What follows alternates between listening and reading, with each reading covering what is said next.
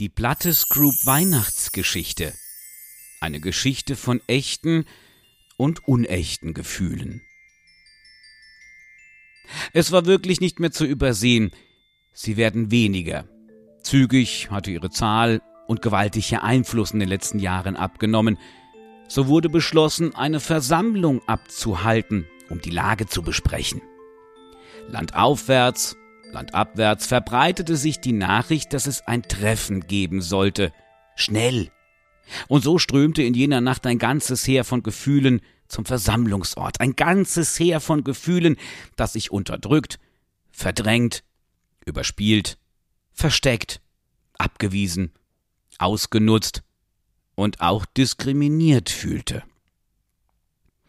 Es soll an dieser Stelle einmal erwähnt werden, dass es grundsätzlich zwei Arten von Gefühlen gibt. Sicher, höre ich jetzt so manchen sagen, gute und schlechte. So wird es auch oft dargestellt. Und ich meine, dass diese Bewertung und Einordnung einmal eines der Themen der Tagung der Gefühle sein sollte. Richtig ist, dass es zwei Arten gibt. Jedoch nicht gut und schlecht bilden den Unterschied, sondern echt und unecht. Die Versammlung, zu der in jener Nacht die Gefühle zusammenströmten, war ein Treffen der echten Gefühle, kurz die echten genannt. Ihre Aufgaben und Wirkung besteht darin, den Menschen wirklich lebendig sein zu lassen. Wenn ein Mensch seine echten Gefühle kennt, akzeptiert und den Mut hat, zu ihnen zu stehen, damit leben zu können, fühlt er sich stabil, wohl und gut. Das ist nicht misszuverstehen. Es gibt durchaus Konflikte in solch einem Leben.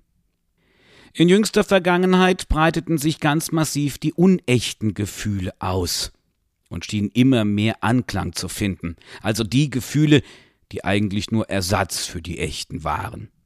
Natürlich waren an diesem Abend der echten auch Spione von der anderen Seite vertreten.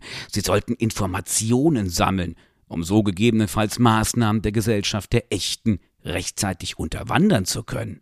Für einen Unechten war es eine Leichtigkeit, sich unter die Echten zu mischen, da die Ersatzgefühle Meister in der Fähigkeit sind, als echt daherzukommen. Doch nun wollen wir einmal hören, was es auf der Versammlung zu besprechen gab.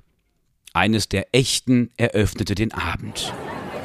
Liebe Mitgefühle, Kaum einem von uns ist entgangen, dass wir, die echten Gefühle, immer weniger mit den Menschen zusammenkommen, angenommen werden und wirken können. Die Unechten, diese scheinheilige Gesindel dagegen, die sind gut im Geschäft. Sie mussten sich sogar dringend vermehren, um den Bedarf decken zu können. Auch haben sie äußerst erfolgreich eine Kampagne gegen diejenigen von uns durchgebracht, die nicht angenehm erscheinen und deshalb oft als negativ abgetan werden. Da werden mir die Geschwister Wut und Ärger, das Selbstvertrauen und der Ehrgeiz ebenso wie die Trauer, die Angst und die Furcht und viele andere zustimmen, eben all jene, die angeblich nicht mehr gesellschaftsfähig und angebracht sind. Lasst uns gemeinsam überlegen, ob wir etwas tun können, damit die Menschen tiefer fühlen, uns akzeptieren und dadurch auch selbst echter werden. Es wurde eine lange Nacht. Nach diesen einleitenden Worten meldete sich ein Gefühl zu Wort, groß und mächtig von Statur, jedoch verhärmt und verunsichert in der Ausstrahlung. Ich bin Stellvertreter für die Wut. Wie unser liebes Mitgefühl einleitend ganz richtig sagte, haben wir Wutgefühle immer weniger Gelegenheit zum Ausdruck zu kommen. Wir können ebenso wie der Ärger den Menschen noch so sehr quälen, bedrängen. Oftmals kommen wir damit gar nicht durch. Überall hört man auch, der Mensch soll sich im Griff haben, sich zusammenreißen, nur keine Blöße und so weiter. Hier machte die Wut, deren Rede immer flammender wurde, eine bedeutungsvolle Pause. Immer mehr begegne ich bei den Menschen der Angst, mit all ihren Varianten im Schlepptau. Von der Feigheit über die Ungerechtigkeit bis hin zur Selbstaufgabe und Resignation. Wenn ich auch noch so heftig tobe, so gelingt es den Menschen dennoch erstaunlich oft mich zu unterdrücken und wegzustecken. Und es würde euch schaudern, wüsstet ihr, wie viele darauf auch noch so stolz sind. Stolz sind? Das glaubst du doch nicht wirklich, meine liebe Wut? Wenn ich auch all deinen bisherigen Ausführungen zustimmen kann, hier muss ich einhaken, meldete sich hoch erhoben ein Vertreter des Stolzes. Wir wissen wohl alle, dass es sich hier um den falschen Stolz handelt, der von den Unechten so häufig angepriesen wird. Wirklichen Stolz kennen doch nur die wenigsten. Sicher, da muss ich zustimmen, räumte die Wut ein. Ich habe mich etwas ungenau ausgedrückt. Auch mir ist lange kein Mensch begegnet, der wirklich stolz war. Wie ich schon sagte, sind die meisten angepasst. Und, so fuhr die Wut fort, das Ärgste ist, ich bin sicher, dass die meisten Menschen, die so weit von ihren echten Gefühlen entfernt sind, sich gar nicht wohlfühlen. Da kann ich nur zustimmen, leider, meldete sich ein sehr zart und zerbrechlich anmutendes Gefühl zu Wort. Ich bin die Liebe, sprach es. Und wenn ich euch erzähle, was die Menschen mir und damit sich selbst antun, wird noch deutlicher, wie schlimm und bedenklich die Situation ist. Fast immer, wenn ich auftauche, ist das, ja, das wird hier niemand abstreiten, ein erfreuliches Erlebnis.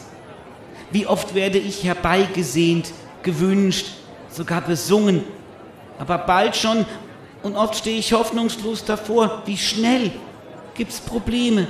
Probleme, die dadurch entstehen, dass die meisten Menschen mich gar nicht richtig verstehen. Liebe versprühen heißt für viele Ansprüche stellen zu können, den anderen formen und lenken zu wollen, ihm Vorschriften machen zu können und so weiter. Naja, ihr kennt das ja alle. Es gibt tausende von Varianten, die die Menschen erfinden, um sich zu quälen. Und so fühle ich mich manchmal machtlos und gerupft durch die Eifersucht und die daraus entspringende Unehrlichkeit und Intrige, die Scheingefühle haben die Unechten ja nur zu gut eingeführt. Die Stellvertreterin für die Liebe macht eine Pause und tat einen tiefen Seufzer. Ihr könnt bestimmt nachfühlen, wie mir zumute ist, wenn ich bei zwei Menschen erwacht bin und wenn sie mich dann nach all den Phasen der Eifersucht, der Gewöhnung, der Unehrlichkeit und Feigheit zerstören und sollten sie sich abfinden, dann fristen sie ihr Leben in Anpassung und Selbstaufgabe nebeneinander her vor dem Fernsehgerät, oft angefüllt mit Alkohol und Tabletten oder anderen Drogen. Meine liebe Liebe, sagte da eine leise, aber dennoch auffallend feste Stimme.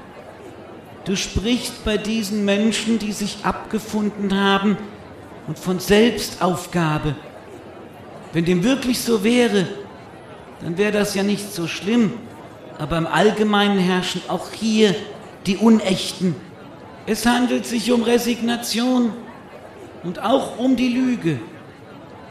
Und was Alkohol, die Tabletten und all den anderen Ersatz betrifft, gebe ich dir natürlich recht, seufzte die Demut. Aber wie sollen wir es denn sonst auch aushalten? warf die Enttäuschung ein.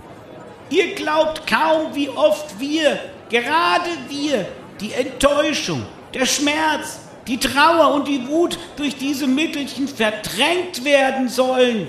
Und dann glauben die Menschen auch noch, sie hätten mich erreicht, maulte die Zufriedenheit. Nichts haben sie erreicht, außer billigen Ersatz und Selbstbetrug, fügte sie unzufrieden hinzu. So ging es die ganze Nacht hindurch.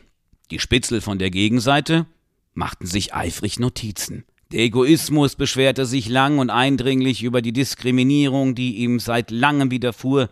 Wenn die Menschen aus lauter Angst mir nur noch sich anpassen, gegen sich leben und dann zwangsweise hinterhältig und intrigant werden, dann kann ihnen das ja letztendlich einfach nicht gut tun. Wie oft stehe ich dem hilflos gegenüber? endete er schließlich seine Rede. Die Zuneigung, die Verantwortung, die Geborgenheit, der Hass, die Neugier und der Ekel, sie alle meldeten sich zu Wort, nur noch die lange Rede des Selbstvertrauens will ich wiedergeben. Was die anderen zu berichten hatten, wissen wir ja eigentlich selbst. Wir wissen es, wenn wir ganz ehrlich zu uns sind. Der Stellvertreter für das Selbstvertrauen war der vorletzte Redner. Liebe versammelte Gefühlswelt, begann er vorsichtig. Es soll keine Protzerei sein, aber ihr wisst alle, welchen Stellenwert ich in unserer Welt bei den Menschen habe. Oftmals bedarf es erst meiner, damit andere Gefühle eine echte Basis, eine echte Chance haben und der Mensch auch. Hier gab es wieder einmal Zustimmung. Das Selbstvertrauen, seines Standes gerecht werdend, brauchte diese zwar nicht, freute sich aber doch darüber und fuhr fort. Weil ich und alle meine Kollegen aber so wichtig sind, begegnet uns ein relativ neues Problem. Die Gegenseite hat uns zu einem Modewort kreiert. Das hat ausgesprochen fatale Folgen. Wir wissen alle, dass viele Menschen, um uns als Gefühl aufzubauen, manchmal Hilfe von anderen brauchen. Das ist sehr ernst zu nehmen. Seit aber die Unechten es geradezu modern gemacht haben, Selbstvertrauen zu üben, Selbstverwirklichung zu suchen, Selbstbehauptung zu trainieren oder wie immer sie das nennen und verpacken, gibt es ein solches Überangebot an angeblichen Wegen zu Seelenheil und ein solches Durcheinander, dass die Menschen überhaupt nicht mehr Bescheid wissen und vom echten Selbstvertrauen sehr weit entfernt sind oder ihnen manchmal der letzte Rest geraubt wird. Die Unechten verdienen daran sehr gut und stellen einfach alle wirklich echten Bemühungen, Selbstvertrauen zu erlangen, als veraltet hin. Es ist sogar so weit gekommen, dass Menschen, die wirklich Hilfe suchen oder Hilfe brauchen, ja noch viel mehr, sich verunsichern lassen und nun auch bald meinen, Selbstvertrauen könnte man ihnen einsetzen wie ein Herzschrittmacher oder die Zahnersatz einbauen oder aufkleben wie ein ABC-Pflaster. Und schon sind diese Menschen wieder da, wo sie schon einmal gescheitert sind. Sie legen die Verantwortung für ihr Wohlbefinden in andere Hände. Und wo bitte bleibe ich da? Schloss das Selbstvertrauen. Wie schon gesagt, es wurde eine lange Nacht. Die Gefühle, so unterschiedlich sie auch sind, kamen am Ende überein, dass sie auf keinen Fall noch einmal riskieren wollten, die Menschen für eine Nacht zu verlassen, um weitere Versammlungen abzuhalten. Wie Beobachter berichteten, war zu vielen dieser Nacht passiert, als die Menschen einmal ohne echte Gefühle waren. Gott sei Dank war es nur eine Nacht, aber die Verantwortung trat ganz entschieden dafür ein, dass ein weiteres Treffen ein zu großes Risiko sei, weil die Menschen damit völlig von den Gefühlen verlassen seien. Angst und Furcht malten daraufhin beeindruckend aus. Was hätte geschehen können, hätte dieses Treffen tagsüber stattgefunden. Und somit hatte die Hoffnung das Schlusswort. Wenn wir Echten uns in der Nacht wegstehlen können und uns sicher sind, es gäbe eine Katastrophe, wären wir einen Tag nicht da, dann können wir sicher davon ausgehen, dass uns die Unechten zwar kurzfristig ersetzen können, auf Dauer aber nie. Dazu sind wir zu tief in den Menschen verwurzelt.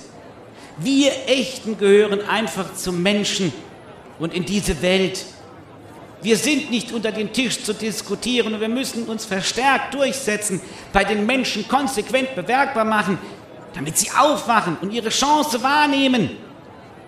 Manchmal wird es ihnen wehtun und sie werden lange brauchen, bis sie uns wieder zulassen und unseren Wert erkennen. Und sie werden zu kämpfen haben mit denen, die länger schlafen und sich den Unechten hingeben. Aber ich bin sicher, dass wir letztendlich den Sieg davontragen. So endete die Hoffnung. Sie erhielt Beifall, wenn auch nur geteilten. Und ebenso geteilt war die Stimmung, als sie langsam auseinanderströmten. Der Morgen graute. Viele waren sich nicht sicher, ob sie sich durchsetzen können, weil die Konkurrenz durch die Unechten sehr groß war. Andere vertrauten auf ihre Ursprünglichkeit, die einfach Gültigkeit hat. Einig jedoch waren sie sich, dass sie als Gefühle dem Menschen zwar beistehen können, dass sie aber nicht allein für ihn und sein Wohlbefinden verantwortlich sind. Das ist der Mensch mit seinem Verstand im gleichen Maße. Und gerade auch dieser Verstand ist ein ernstzunehmender Gegner wenngleich er ursprünglich als Partner der Gefühle gedacht ist. Die Unechten gehen jedoch in der Regel über den Verstand. Sie hatten das Denken des Menschen schon zum Teil erobert, was ein weiteres Hindernis für die Gefühlswelt darstellt. Die Gefühle trennten sich mit einem festen Vorsatz, sich weiterhin in den Menschen bemerkbar zu machen und niemals aufzugeben. Hast du das auch schon gespürt?